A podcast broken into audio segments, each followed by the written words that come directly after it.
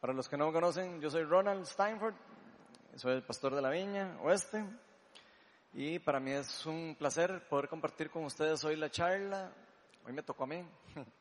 Entonces, que Dios bendiga lo que vamos a hablar y que el Espíritu Santo esté con, con nosotros durante toda la noche. Yo creo que la mayoría de nosotros, aunque sea en algún momento de nuestra vida, Hemos pasado por algún momento en donde hemos, nos hemos comparado con otra persona o nos hemos o tendemos a compararnos cómo estamos con respecto a otras personas, pero a veces lo hacemos en una forma destructiva, en una forma que no es como eh, sana. Ponemos los ojos en lo que alguna persona tiene que yo no tengo y algo que yo creo que yo debería tener. Por ejemplo, nos fijamos si las personas a nuestro alrededor son altas o son más altas que yo, más bajas que yo, si se ven bien, si se ven mal, si son populares, inteligentes, cómo hablan, cómo se comportan, cómo se visten, cómo piensan, si son exitosos, si tienen buen trabajo, tienen mejor trabajo que yo y otras cosas similares. Algunas veces inclusive empezamos a compararnos inclusive cómo es nuestra relación con Dios y cómo es la relación de esas otras personas con Dios. Vemos lo que Dios está haciendo tal vez en la vida de alguna persona y puede ser que en algunos momentos inclusive hasta envidia nos dé. A veces, algunos. Puede ser que nos dé. Podemos poner los ojos en el crecimiento espiritual de las personas que están alrededor de nosotros y podemos empezar a decir, puña, ¿por qué esta persona está creciendo más rápido que yo? Empezamos a comparar el crecimiento espiritual de nosotros con respecto a las demás y queremos lo mismo. Tal vez alguien que va creciendo más rápido que nosotros. Pero a veces queremos lo mismo y no examinamos primero cómo está nuestra relación personal con Dios. Tal vez vemos que Dios está bendiciendo a alguien en gran, en gran manera y empezamos a pensar, ah, es que Dios tiene que tener favoritos, o tiene que tener preferidos. Porque yo veo que estas personas las bendice un montón y a mí como que pareciera como que, no sé, como que, como que no me bendice tanto. O no me bendice igual, tal vez es lo que pensamos. O nos preguntamos, ¿por qué será que Dios no me ha dado algún don en particular? Que tal vez otra persona tiene. Yo siempre he querido ese don y siempre se lo he pedido. ¿Por qué a mí no me lo ha dado? O vemos cómo Dios está usando a otras personas. Por ejemplo, a alguien está usando para sanar muchos enfermos. Y yo digo, ¿por, ¿por qué? Yo quiero también tener ese don. Yo quiero poder servirle a otras personas y ver esas sanidades a través mías. Porque esta persona cuando ora experimenta más de la presencia de Dios o experimenta más o crece más que yo. ¿Por qué será que Dios no me quiere usar a mí igual? No sé si les ha pasado en algún momento en su vida, a mí sí me ha pasado, en alguna otra cosa de las cosas que les puse. Vamos a poner un video que aclara un poco más acerca de lo que estoy explicando. Este video era para el día de San Valentín, entonces no aplica para hoy, pero no importa, lo que me interesa es lo que está en el fondo del video, así que voy a pedirles que me pongan el video, por favor.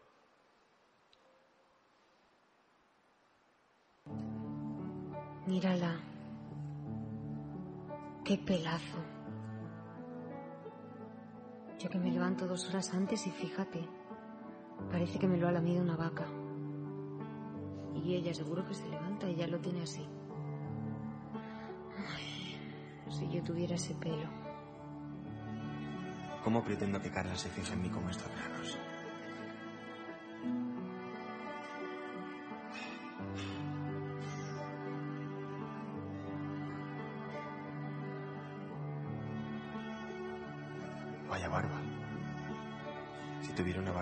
Suya, me taparía estos malditos granos. Encima está cuadrado. Espero que Carla no se cruce con él.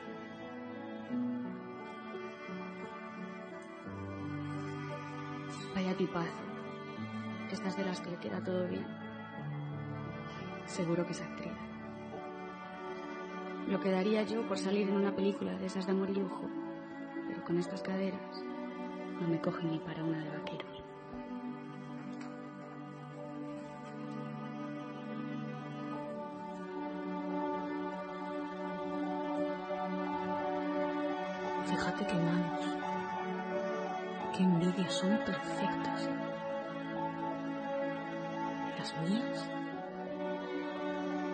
Qué desastre.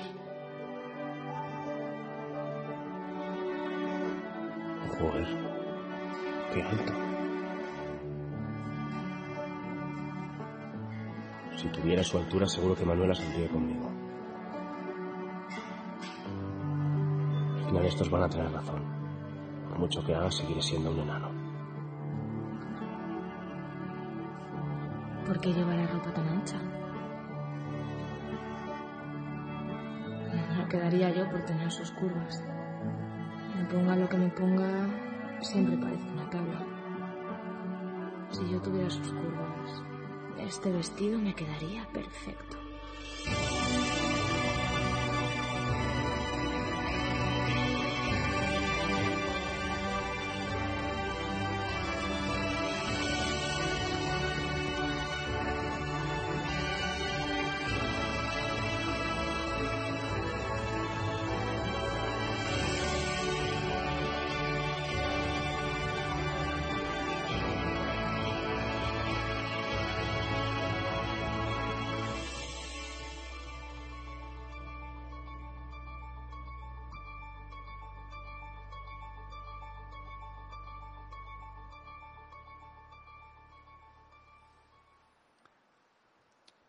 Lindo, ¿verdad?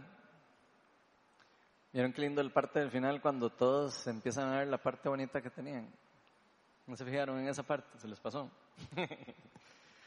bueno, así, así somos nosotros, lamentablemente. A veces nos gusta poner atención en las cosas que carecemos o en las cosas que creemos que carecemos. Y otras personas sí pueden ver las cosas que en verdad nosotros a veces despreciamos.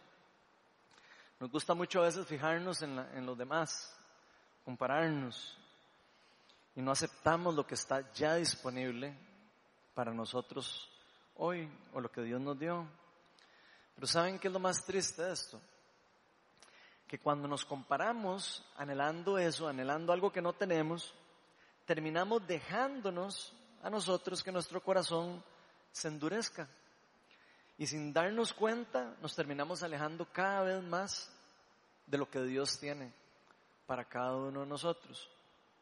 O lo que Dios quiere hacer con cada uno de nosotros. Cada uno de nosotros es hecho por Dios especialmente, diferente. La charla de hoy la titulé Cuando la comparación endurece el corazón.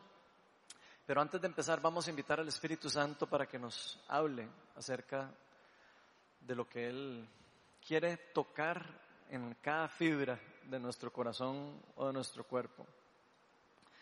Señor, eres bienvenido a este lugar. Ven, Espíritu de Dios, llena este lugar, abre nuestros ojos para que podamos vernos como realmente somos, amados por ti, queridos por ti, hechos por ti, para una cosa particular. Pai, enséñanos a, a ver el oro que hay en nosotros y también ver el oro que hay en los demás. No ver las cosas feas, a ver las cosas que hay en el interior también, no solo las externas. A veces somos mucho de ver las, solo las cosas externas, donde las internas son mucho más importantes y más valiosas. Así que bendícenos, Padre, y te pido para que hoy nos hables hasta lo más profundo del alma. Todo esto te lo pedimos en el nombre de Jesús. Amén. Bueno, para los que trajeron Biblia, hoy vamos a estar en el libro de Génesis, primer libro de la Biblia, y vamos a estar en el capítulo 4. Entonces pueden irlo buscando ahí en Génesis capítulo 4. Y vamos a estar desde el versículo 1 hasta el 10. Esta es una historia que probablemente la mayoría conoce y para los que no lo conocen, pongan atención porque va a estar muy bonito. Estoy seguro que les va a gustar. Dice así, el hombre se unió a su mujer Eva y ella concibió y dio a luz a Caín y dijo, con la ayuda del Señor he tenido un hijo Aarón. Después dio luz a Abel, hermano de Caín.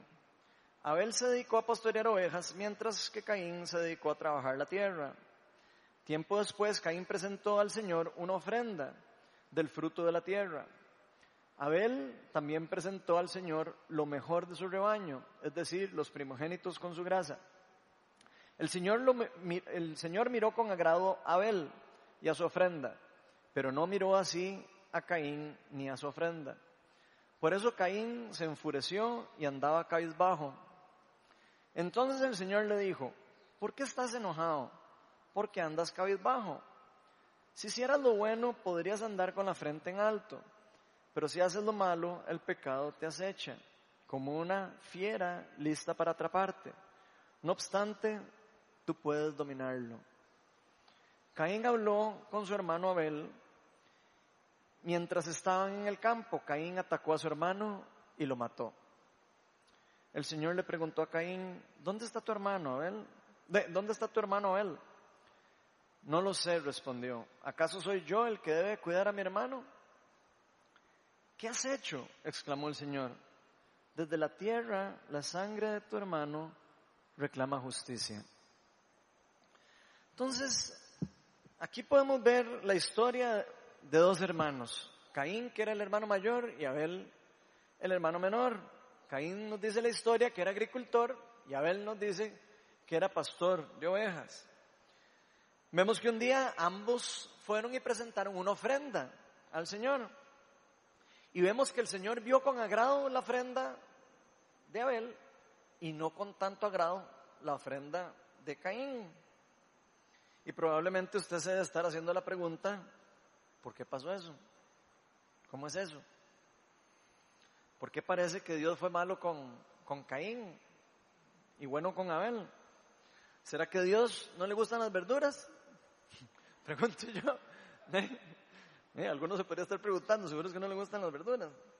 ¿O será que Dios quería más a Abel? Típica pregunta de nosotros.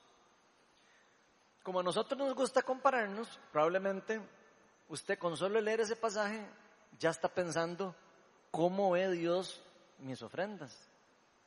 Probablemente. ¿Cómo estará viendo Dios nuestras ofrendas?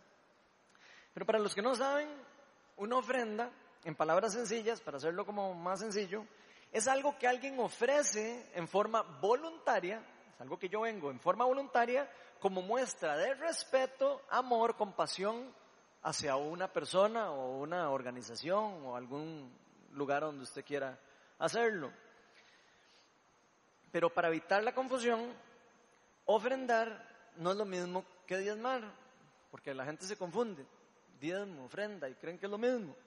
Ofrendar es dar a otro, sea quien sea, al que usted se le ocurra en la cabeza, al que usted quiera, algo que está en nuestro poder, algo que ya es nuestro. Él, en cambio, Dios con el diezmo nos pide lo siguiente, Éxodo 23, 16. Todo eso es para que después podamos entender un poco. Dice así, Éxodo 23, 19 dice, llevarás a la casa del Señor tu Dios lo mejor de tus primicias. Ahí el Señor está hablando del diezmo. Por lo que diezmar es más como devolverle a Dios, en palabras sencillas otra vez, devolverle a Dios algo que ya le correspondía a Él, porque Él desde el inicio nos dice que tenemos que dárselo a Él, antes de que nosotros lo recibiéramos. El diezmo se da normalmente, como dice ese versículo, en la casa del Señor, se da en donde uno crece espiritualmente, donde uno se alimenta espiritualmente. La ofrenda se da en donde uno quiera a la persona que uno quiera, cuando uno quiera y a la persona que uno quiera. Pero Dios manda hacer las dos cosas por fe. Nos manda a diezmar y a ofrendar. Eso es importante conocerlo.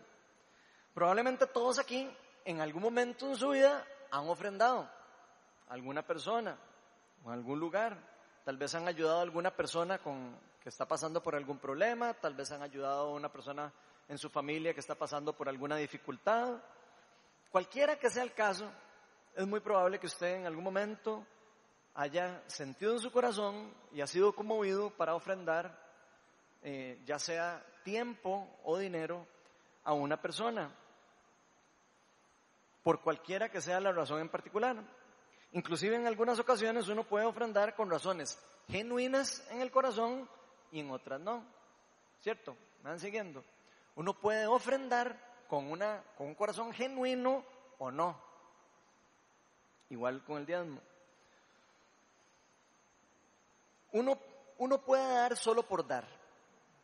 Uno puede dar solo por cumplir. Uno puede dar solo por decir, ah, que ya, hice el check, ya lo di. O puede ser que queramos dar porque realmente nos sintamos motivados en nuestro corazón a hacerlo. Cada quien decide cómo quiere gastar o cómo quiere hacer o cómo quiere ah, eh, compartir lo que Dios le ha dado. Todo lo que Dios le ha permitido obtener. Si seguimos leyendo el pasaje, se nos dice en el versículo 4.3, tiempo después Caín presentó al Señor una ofrenda del fruto de la tierra. Entonces Caín decidió dar, por cualquiera que haya sido la razón, que usted se imagine, él quiso dar, algo lo movió él a dar una ofrenda a Dios. Una ofrenda como fruto de su trabajo y de su esfuerzo, dice la palabra. ¿Por qué Dios no lo recibió con agrado? Es la, pregunta que uno se podría hacer. Pero para responder esa pregunta me gustaría que pensemos por un momento. Piense por un momento lo que, lo que vamos a, lo que voy a preguntar. ¿Será que Dios necesita algo de nosotros? ¿Será que Dios necesita nuestra plata? ¿O nuestro tiempo? El creador de todo el universo, el dueño del oro y de la plata. ¿Ustedes creen que necesitan que nosotros lleguemos a darle algo a Él? Por supuesto que no. Él no necesita que nosotros le demos nada. Por el contrario, nosotros sí necesitamos de Él todo. Nosotros necesitamos absolutamente todo de Dios para poder vivir, para poder ser plenos. Necesitamos de Dios, necesitamos del Espíritu Santo para guiarnos, para que nos guíe. Y más bien es al revés. Todo lo que nosotros tenemos, todo, absolutamente todo, es porque Dios le ha permitido a usted o, me ha permitido a mí tenerlo. Cuando nosotros le damos, en, cuando nosotros damos en una forma genuina, nunca lo hacemos con la intención de recibir algo a cambio. Cuando usted da algo a alguien de una forma genuina, usted no está esperando a que esa persona le devuelva algo a cambio. Porque si estamos esperando algo a cambio, ya no es una ofrenda, sino es como una intención de compra.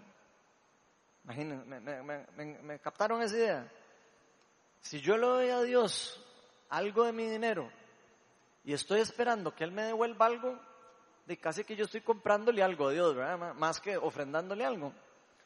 ¿Ok? Entonces para que tengan ese concepto ahí un poco en la cabeza. Nosotros cuando ofrendamos genuinamente, o damos algo de nosotros a alguien, no estamos esperando nada a cambio. Pero sí les voy a decir que estoy seguro que probablemente ya todos ustedes sepan, el amor genuino no se puede comprar. Nosotros no podemos comprar el amor genuino. Por más que ustedes vean anuncios de credomática y de que todo lo puede comprar la tarjeta y todo eso, eso no es cierto. Nada puede comprar el amor genuino el amor verdadero. Todas las otras, para las otras, todas las otras cosas está credomático, como dice el anuncio. Pero, pero el amor y las cosas genuinas, espirituales, no se pueden comprar. Ahora, sabemos que a Dios le agrada que nosotros le demos, porque se ve en el pasaje que a Dios le agradó que uno le dio algo y el otro, por algún motivo no le, no le agradó. Porque nos dice el versículo en Génesis 4.4, el Señor miró con agrado a Abel y a su ofrenda. O sea, que a Dios le agradó la forma o lo que él dio o, o algo le gustó de la ofrenda de Abel. Pero esto, que a Dios le agrade que le demos, no es porque Él necesita algo. Y eso es otra cosa importante que tenemos que grabarnos en la cabeza. Dios no necesita que nosotros le demos algo, más bien, cuando nosotros damos en una forma genuina a Dios, cuando nosotros estamos dando algo genuino a Dios, nos estamos desprendiendo de las cosas que muchas veces nosotros nos aferramos y llegamos a algunas veces inclusive a idolatrar. ¿Qué quiere decir idolatrar? A ponerlas por encima de Dios o primero que Dios. Cuando nosotros damos con el corazón, no damos para recibir absolutamente nada a cambio, sino más bien damos como una respuesta de que reconocemos que todo lo que nosotros tenemos es porque Dios nos lo ha dado o nos ha permitido tenerlo. Cuando damos en forma genuina a otros, incluyendo a Dios, porque Dios está en la lista de las cosas que nosotros damos también, es más un resultado de agradecimiento.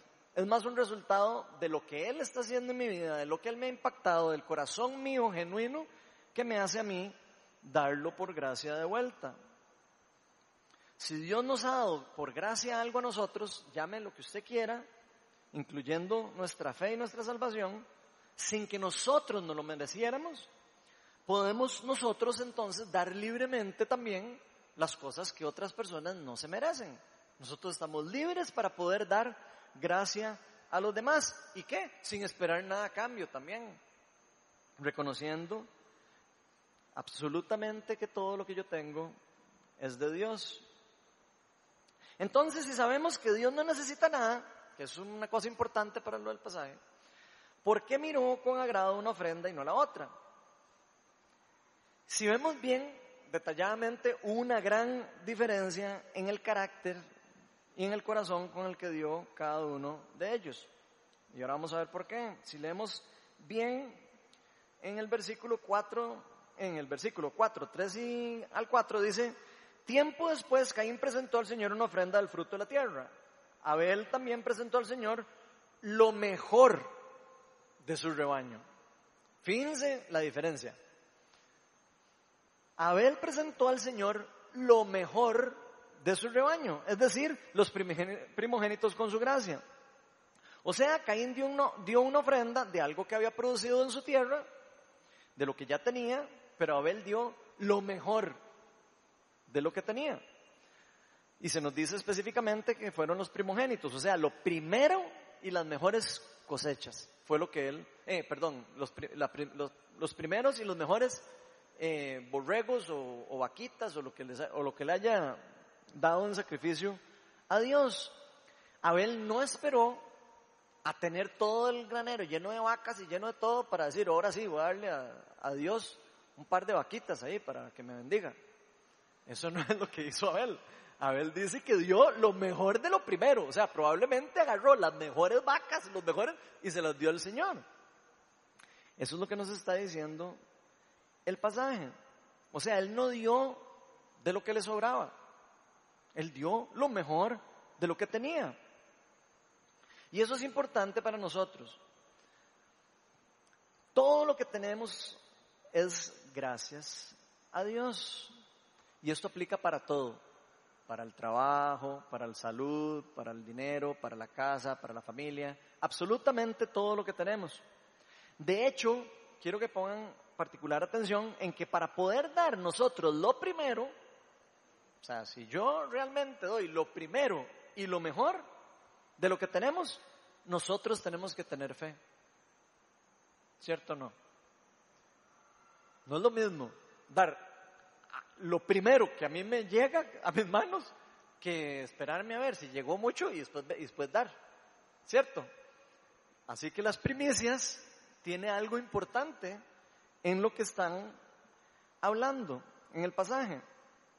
Y, hay, y de hecho, por ejemplo, yo me acuerdo, cada vez que hablo de esto, por ejemplo, me acuerdo del diezmo, el diezmo mío particular, mi caso particular.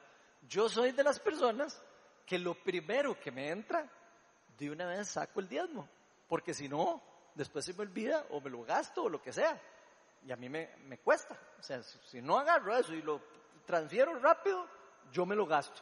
Entonces, yo me acuerdo de que cuando yo estoy haciendo eso, la primera pregunta que me, que me surge a mí es, ok, tengo que diezmar.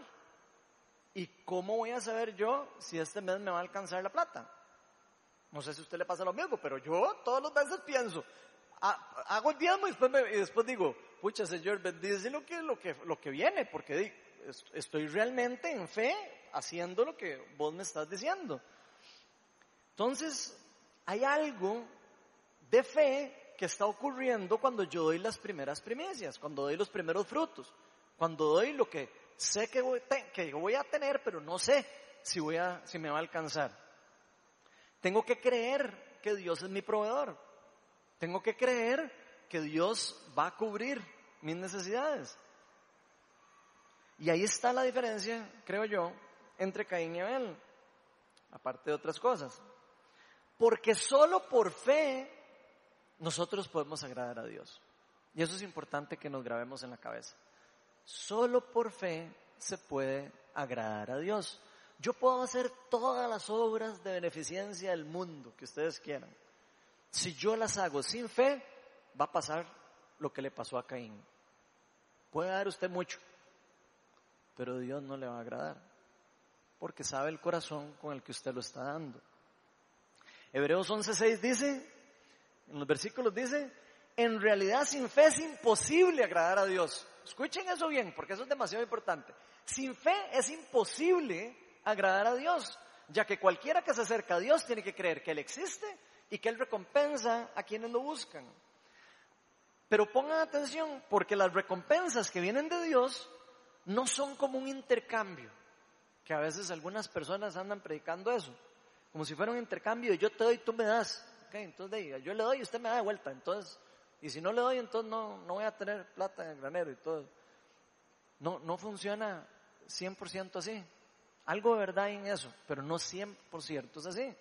Usted puede hacer que usted diezme, usted puede hacer que usted ofrende y puede ser que no le alcance la plata. No necesariamente es así, es una cuestión de fe. Sino las personas que tenemos fe damos con agra- agradecimiento sin importar si Dios nos va a dar de vuelta. Porque sabemos que Dios es bueno, nos ama y que Dios da a sus hijos. Entonces Caín dio a Dios algo que tenía, algo que era suyo y algo que le costó ganárselo. Ahí dice que con el sudor casi del trabajo. Eso fue lo que dio Caín. Pero Abel apartó lo mejor que tenía para Dios. Abel dio con fe. Abel tuvo fe y por eso Dios lo vio con agrado, además del corazón que tenía. Dios siempre está viendo con el corazón que nosotros hacemos las cosas. Y en este caso está hablando de una ofrenda, el pasaje.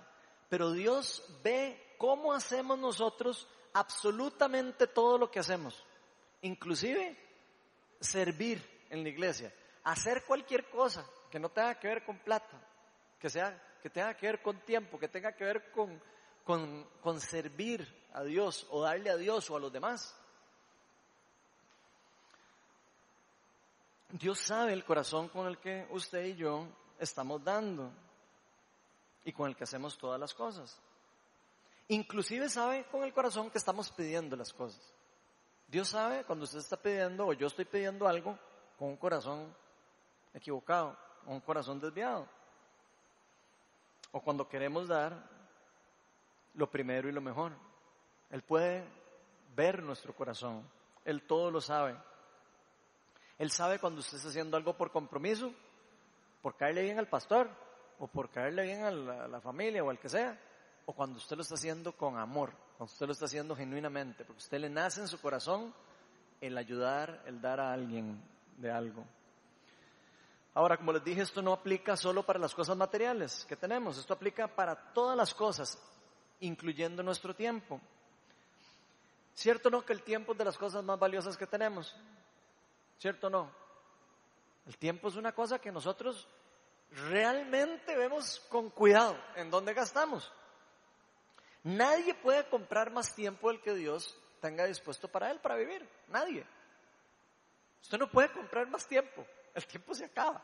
Usted tiene que escoger en dónde lo usa, en dónde usted invierte su tiempo. Nosotros decidimos dónde queremos gastar, invertir, pasar nuestro tiempo y nuestro dinero. ¿Qué creen que verdaderamente prefieren nuestros hijos? Para ponérselos en una forma más sencilla. O nuestros amigos, o nuestros familiares, los que tienen un corazón genuino, ¿verdad? ¿Qué creen que prefieren más? ¿Nuestro dinero o nuestro tiempo? Nuestro tiempo. Y por, por ahí algún vivillo va a preferir el dinero. Pero por eso que los que tienen el corazón genuino. Por supuesto que el tiempo es lo que todos vamos a preferir más. Todos nos gusta el tiempo porque el tiempo es algo de compartir, es algo donde nosotros podemos amarnos los unos a los otros y disfrutar de las relaciones. Y yo creo que pasa lo mismo con Dios, sinceramente.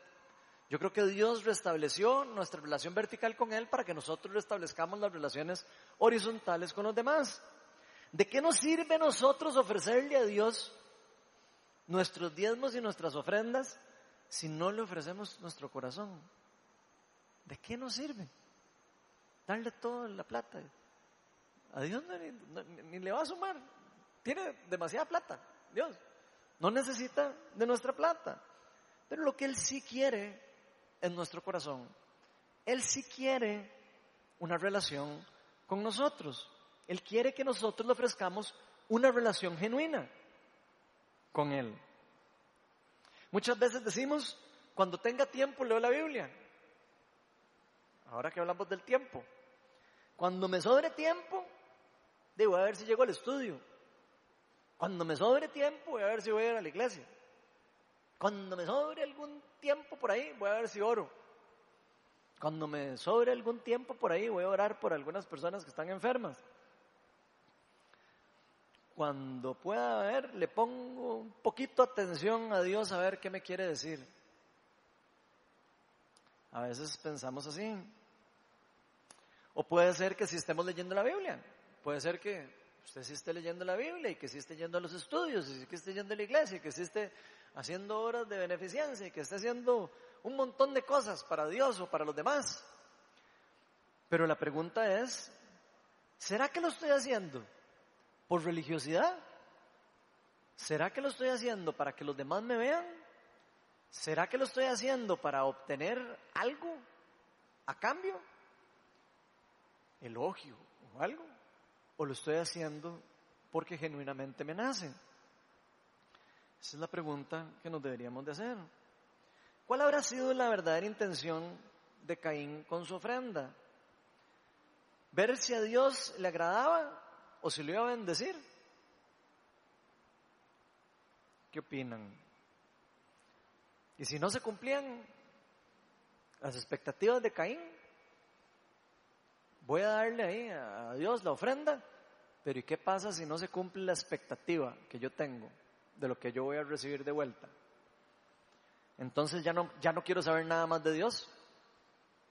Pareciera que esa es la actitud de Caín. La pregunta que yo me hago es si nosotros estamos teniendo una actitud genuina con lo que estamos haciendo para Dios y para con los demás. ¿O estamos haciéndolo solo para recibir algo a cambio? Estamos esperando que alguien nos diga, oh, qué lindo. Ahora los que vinimos a pintar la iglesia, que hasta me duele todos los brazos, por cierto, yo no vine para que me dijeran, ay, qué lindo, cómo pinta. Sí. O pobrecito, ahora Ronald lo en los brazos. Yo vine porque me gusta hacerlo. Porque me nace en el corazón venir y servirle al Señor. Porque sé que estoy trabajando para el Señor.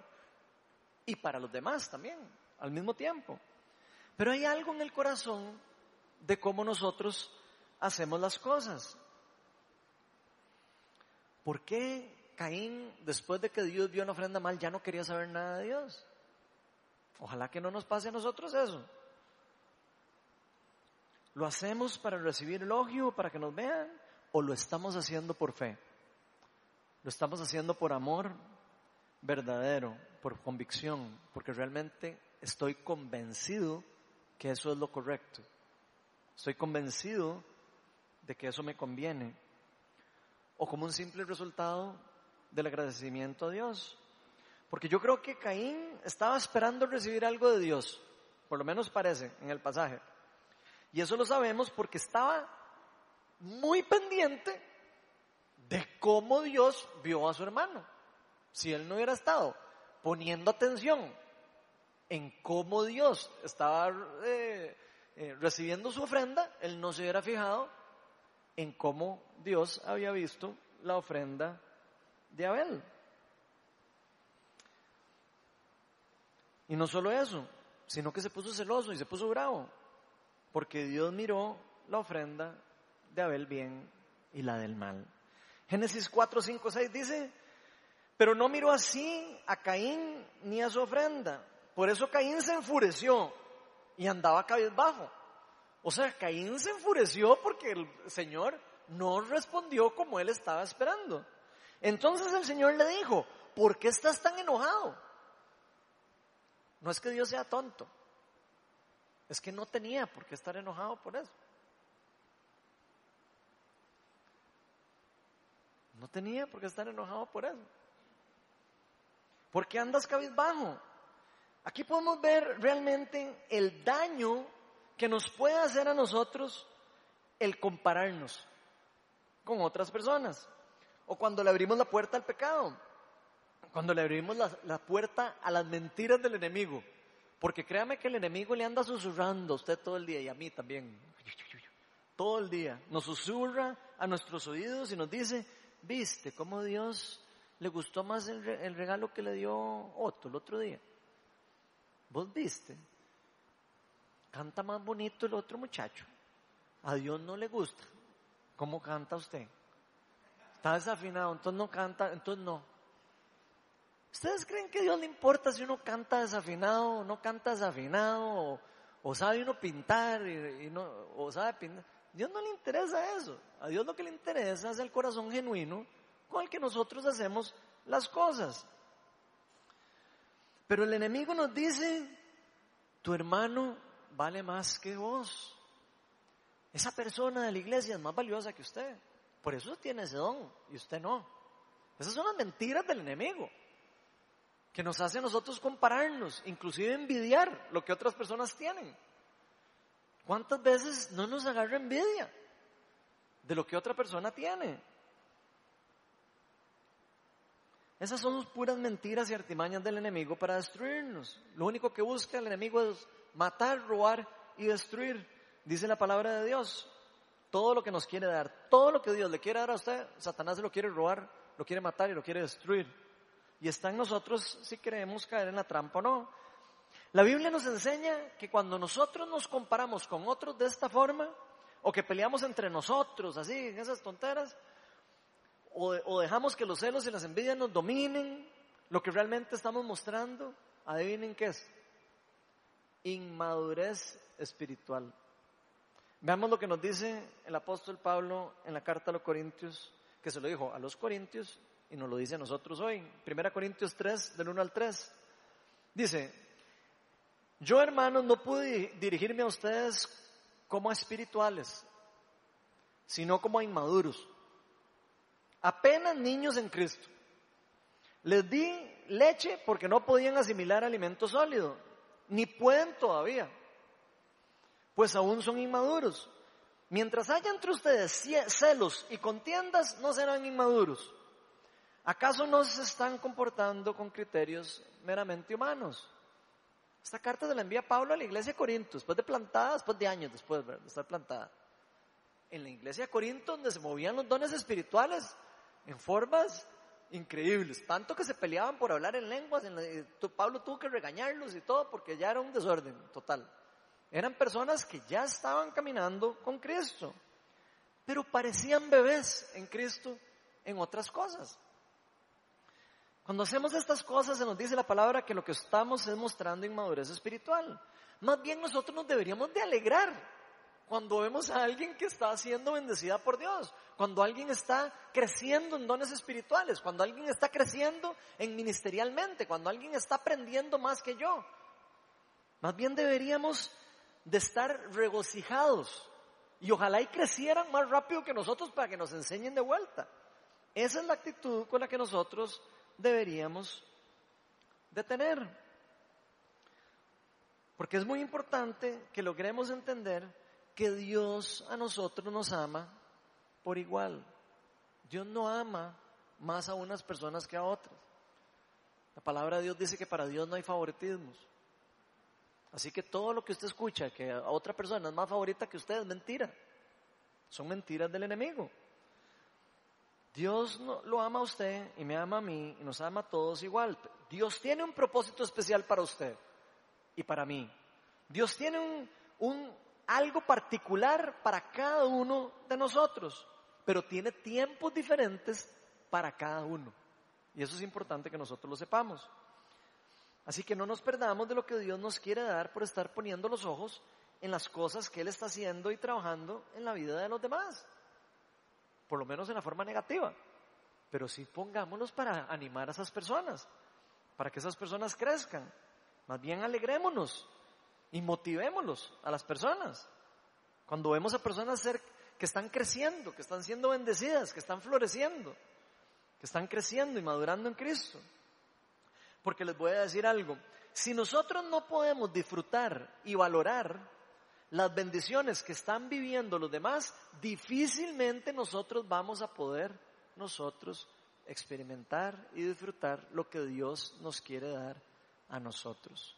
Porque vamos a estar todo el tiempo celosos y todo el tiempo vamos a estar tristes y todo el tiempo vamos a andar como Caín bajos Porque creemos que a nosotros no nos está dando lo mismo que a los demás.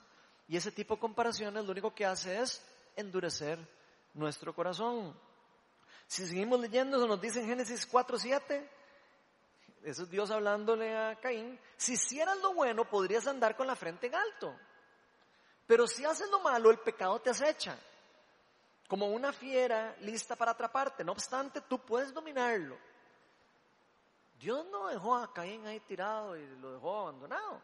Como vemos aquí, Caín se estaba comparando con su hermano y dejó que el pecado, que la envidia y los celos lo dominaran. Pero vean que Dios no fue que ya vio eso y, lo dejó ahí tirado. Más bien él estaba pendiente, Caín. Dios estaba pendiente de lo que estaba pasando en el corazón de Caín. Tan es así que Dios vino a buscar a Caín. Y a pesar de que él había abierto la puerta al pecado, a pesar de que él ya estaba con ese rollo adentro de, y ya Dios probablemente sabía todo lo que iba a hacer, aún así Dios se le acerca y, le habla y le, da una recomendación. Porque andas bajo. Pero Caín no quiso escuchar. Eso es lo que podemos ver. No quiso seguir el consejo de Dios. Dios siempre está detrás de nosotros. Siempre. Porque nos ama, porque nos quiere a su lado. Inclusive cuando nosotros abrimos puertas al pecado, como estamos viendo ahí. Nosotros a veces abrimos puertas del pecado y Dios está llamándonos y se acerca a nosotros. ¿Qué estás haciendo? ¿A dónde estás yendo? ¿Qué, estás, qué vas a hacer? Lo mismo. Nos está hablando a cada rato porque Él quiere estar cerca, nos quiere traer de vuelta inclusive aunque nosotros estemos a punto de fracasar. Él nos ama a todos igual. Somos nosotros los que desviamos nuestro corazón y los que creemos que Dios nos abandonó y los que creemos que Dios no nos quiere. Y somos nosotros los que nos dejamos engañar por el pecado, los que dejamos que el pecado nos, nos termine estrangulando, nos haga daño y nos destruya.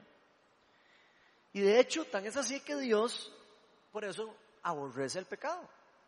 ¿Por qué creen que Dios aborrece el pecado? Porque saben que el pecado nos hace daño.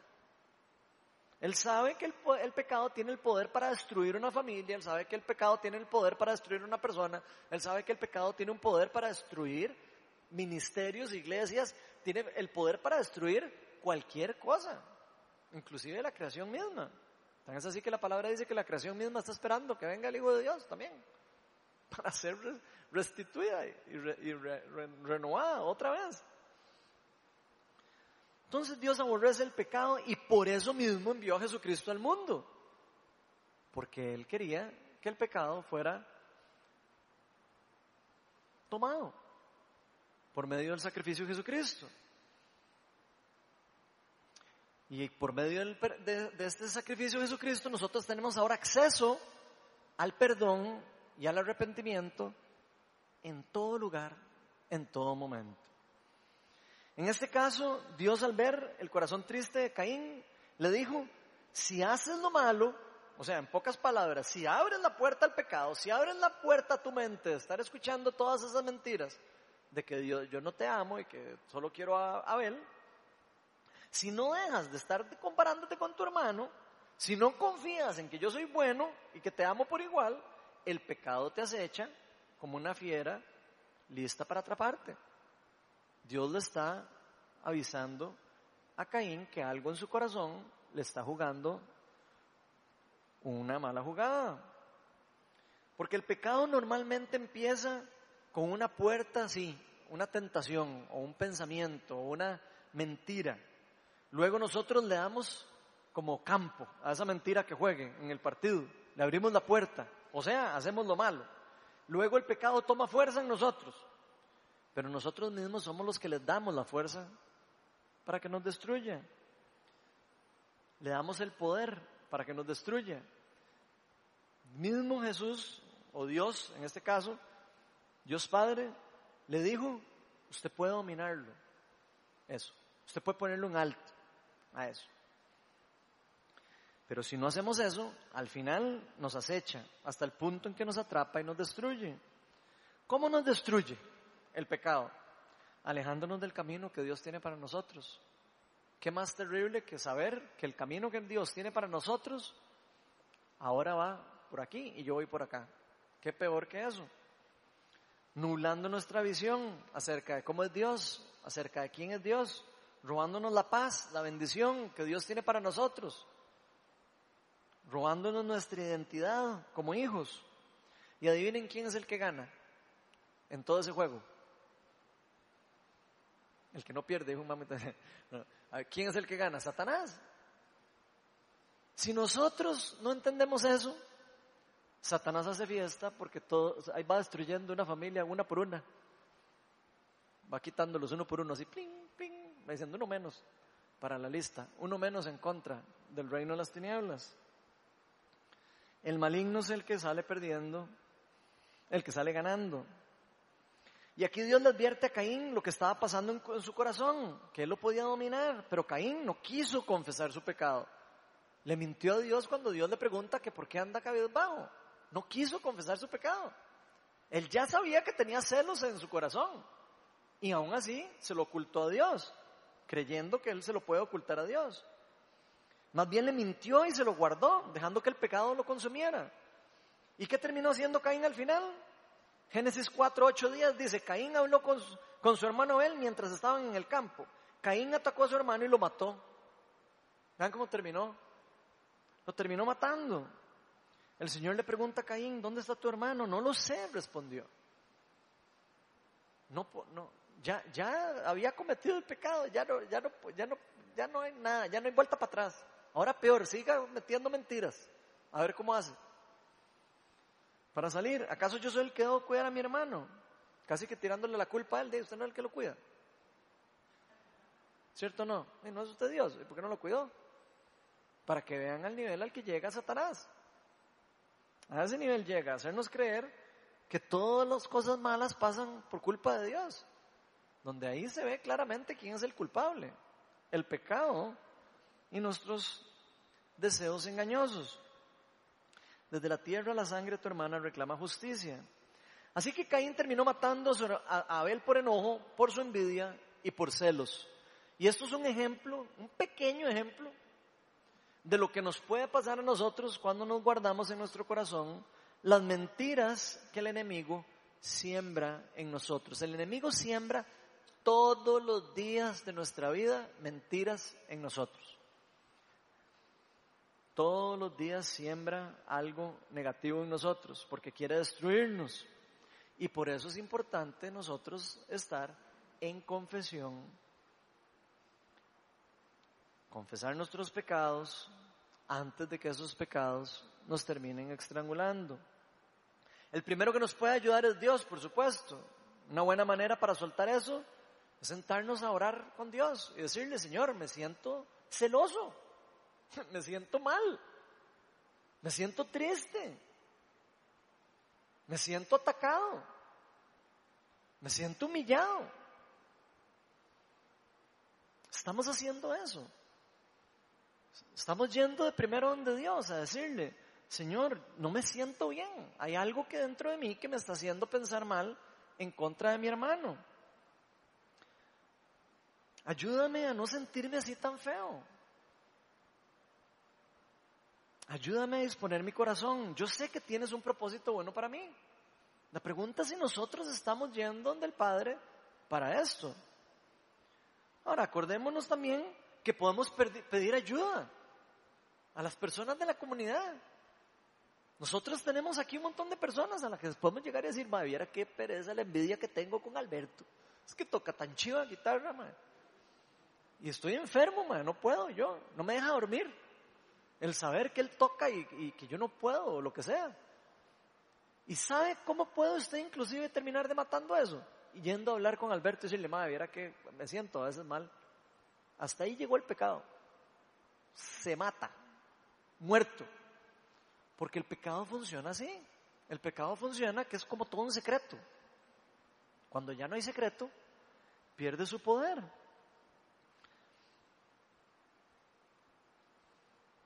O si hay algo que tengo que perdonar, ahí mismo aprovecho. Le digo, madre, necesito que me ayudes a perdonar a esta persona. Tal vez primero lo podemos hacer ahí en oración y después más adelante, cuando ya estoy más fortachón espiritual, voy y le pido perdón a la persona. Pero eso es una forma importante de cómo entregar nuestros sentimientos que nos están queriendo comer y destruir. O si tengo que pedir perdón, tal vez tengo que ir a pedirle perdón a la persona.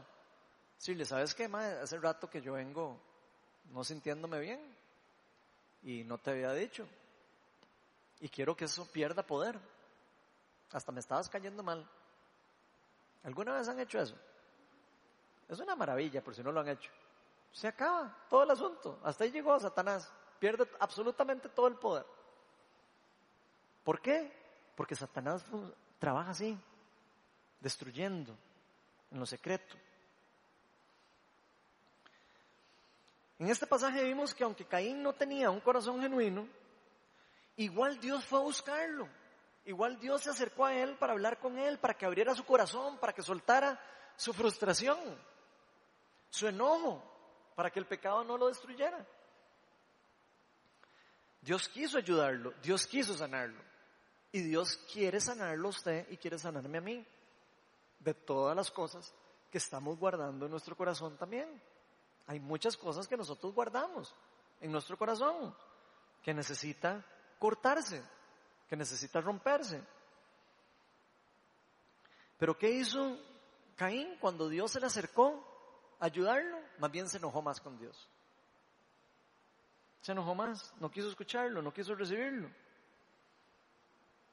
Este pasaje nos debería llevar a pensar seriamente si será que nosotros en verdad estamos exponiendo el interior de nuestro corazón a Dios y a las otras personas, que es sumamente importante para nosotros. Si estamos exponiendo nuestro corazón a otros cristianos maduros, a otros cristianos maduros, por si no escucharon bien. Exponer nuestro corazón con otros cristianos maduros que me ayuden a crecer, que no me vayan a juzgar, que me vayan a ayudar, que me vayan a ayudar a salir del problema, no a, a, carbonearme más. Porque hay algunos otros que usted le llega a pedir un consejo y, ah, no, va, usted lo que tiene que hacer es... Más bien es peor, ¿verdad? Termina. Entonces hay que saber a quién pedir ayuda. Pero la pregunta es si como comunidad estamos haciendo eso. Yo quiero invitarlos a cada uno de ustedes a que trate de hacer eso, que no se lo deje guardado. Nosotros tenemos a cada rato reuniones donde venimos y confesamos nuestros pecados unos con otros. Es algo parte de la cultura que tiene que tener la comunidad.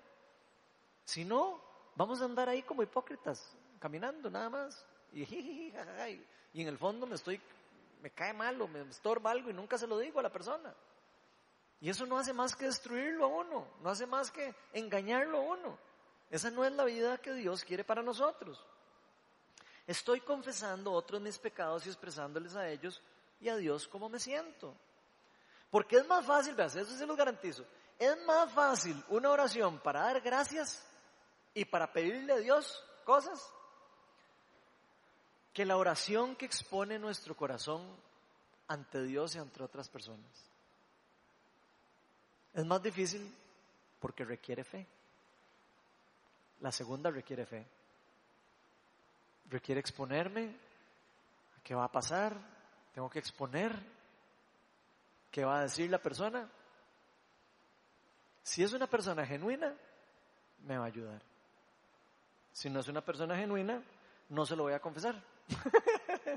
¿Eh? Para que tengan cuidado también. Pero eso es importante. Caín terminó rechazando la ayuda del Señor y prefirió guiarse por sus emociones, por su inteligencia. Y todos sabemos lo que pasa cuando nos guiamos por nuestra propia inteligencia. Todo termina mal. Decidió compararse con su hermano y dejar que el pecado lo destruyera. La pregunta es, ¿cómo vamos a reaccionar nosotros? ¿Cómo quiere reaccionar usted y yo cuando tengamos una sensación, un sentimiento, ira, enojo, envidia, algo que me esté comiendo por dentro. ¿Cómo quiere usted reaccionar? La palabra es clara de cómo deberíamos de reaccionar. Confiésense los unos a los otros los pecados para que sean sanados. Santiago, no me acuerdo el, versículo, pero ahí está en Santiago para que lo busquen, por si no sabían que existía ese versículo. 5 y 19, ¿vieron? Que yo no me la sé de memoria tampoco. ¿Se la sabe de memoria ese usted? ¿De verdad es el 5 y 19? A ver, mira, póngase el Santiago 5 y 19, a ver si es cierto. Eh, ya, ya lo puse a buscar. Santiago 5 y 16, casi, casi. Pongámoslo ahí para que lo veamos, porque ese no lo tenía. Por eso, confiésense unos a otros sus pecados y oren unos por otros para que sean sanados. La oración de justo es poderosa y eficaz. ¿Habían alguna vez visto ese versículo? Hay personas que no saben que eso está en la Biblia. Así que es importante hacerle caso a la palabra de Dios. ¿Cómo vamos a reaccionar nosotros? ¿Cómo vamos a hacer nosotros? Mi anhelo es que ojalá todos aprendamos a escuchar cuando Dios nos pregunte, Ronald, ¿por qué estás tan bajo? ¿Por qué estás triste? Mi anhelo es que nosotros podamos escuchar cuando Dios nos haga esa pregunta antes de que el pecado nos estrangule. Que aprendamos a contestar con la verdad a Dios que aprendamos a abrir nuestro corazón o a nuestros compañeros, si ya les tengo confianza y son amigos y ya, ya yo puedo abrir mi corazón, ser genuino con ellos y recibir sanidad. No guardar nada malo en nuestro corazón. Ese es el anhelo que a mí me gustaría para todos nosotros en Viña Oeste. Así que no dejemos que la comparación endurezca nuestro corazón y nos termine arruinando la vida y nos termina alejando de lo que Dios tiene para cada uno de nosotros. Vamos a ponernos todos de pie.